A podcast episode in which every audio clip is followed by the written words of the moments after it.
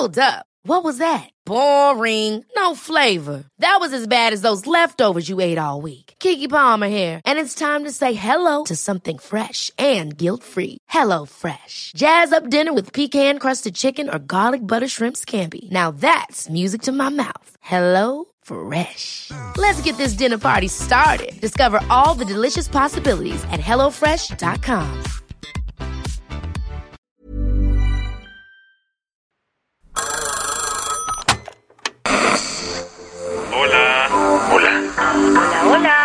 ¿Estás ahí?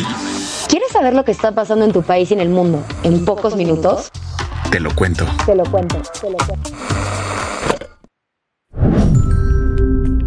Hoy es miércoles, 29 de marzo de 2023, y estas son las principales noticias del día. Te lo cuento. La política migratoria de México terminó con la vida de, al menos, 40 migrantes en un centro de detención de Ciudad Juárez. El presidente López Obrador inició su conferencia de ayer dando esta desgarradora noticia.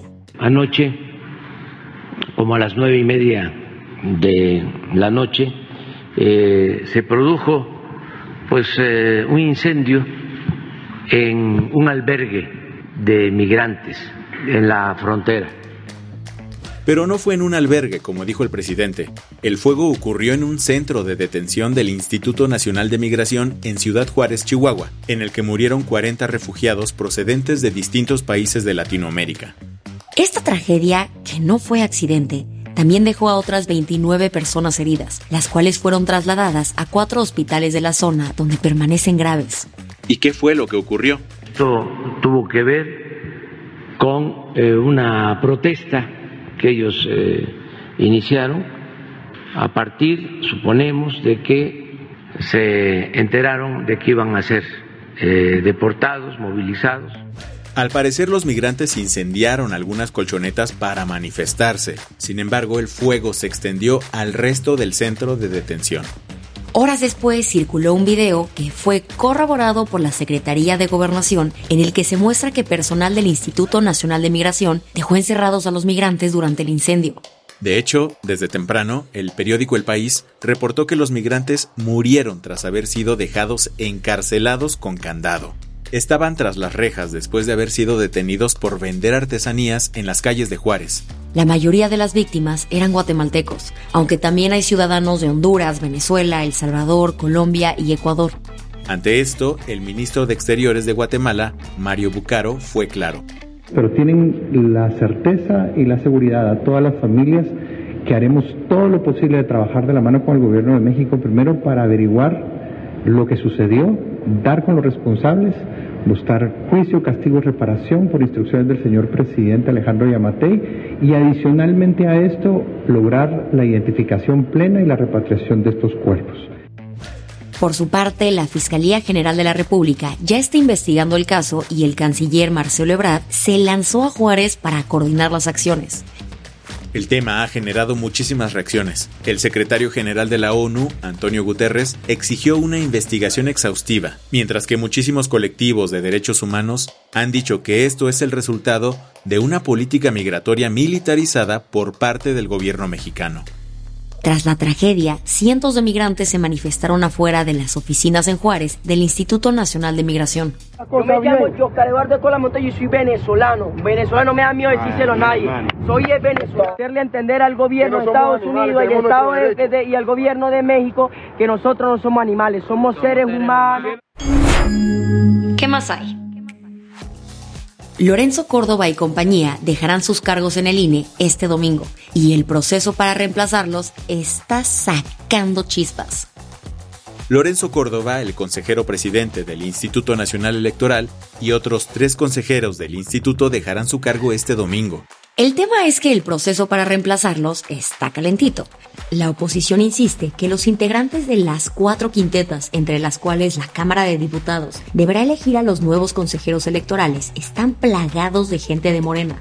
Por eso, aseguraron que no hay condiciones para negociar con Morena, por lo que la elección de los nuevos miembros del INE se hará por tómbola. Así es, mi Luis, como si sacaras papelito para el intercambio navideño. La Cámara de Diputados hará un sorteo este viernes para elegir a los ganones. Más allá de esto, queda claro que entre el plan B, el plan C, las suspensiones de la Corte y los candidatos consentidos, el sistema electoral mexicano ha sido súper maltratado últimamente. Eso lo sabe Edmundo Jacobo, el secretario ejecutivo del INE, que ayer dio este anuncio.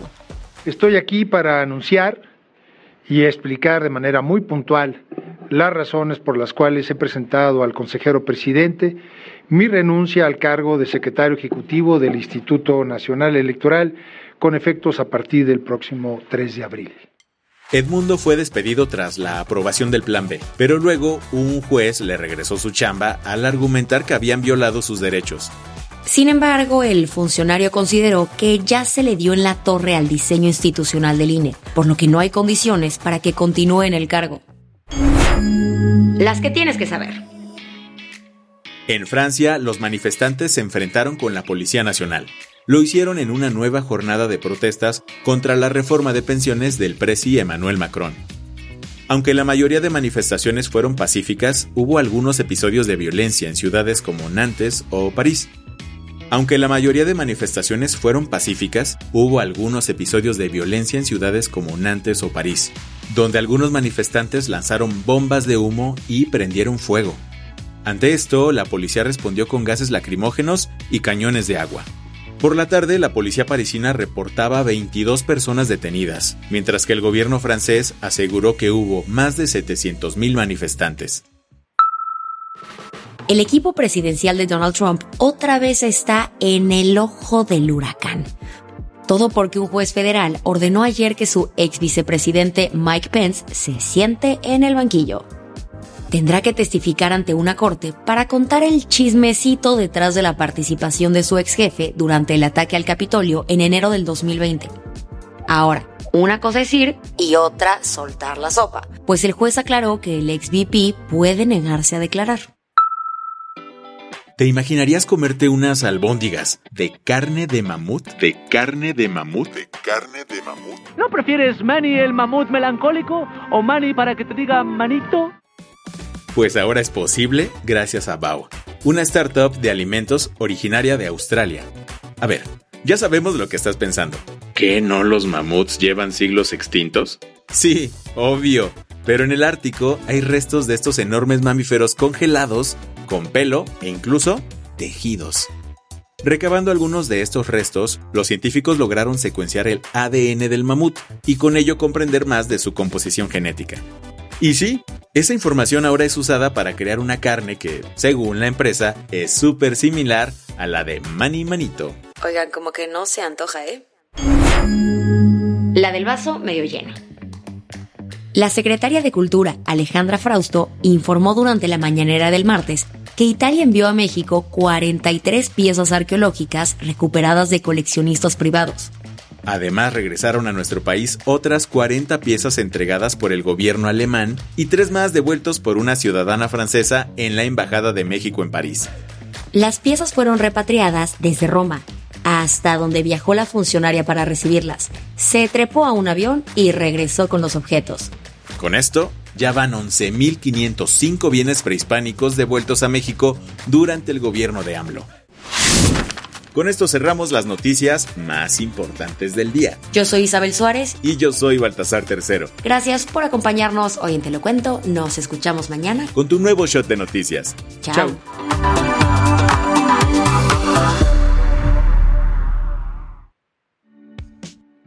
Este noticiero es una colaboración entre Te lo Cuento y Dudas Media. El guion de este episodio estuvo a cargo de Aisha Al-Yanabi y Ana Ceseña. La dirección de contenido es de Sebastián Erdmenger. Francis Peña es la directora creativa y el diseño de sonido está a cargo de Alfredo Cruz. Si quieres estar al día, nos encuentras como Arroba Te lo Cuento en Instagram, TikTok, Snapchat y Twitter.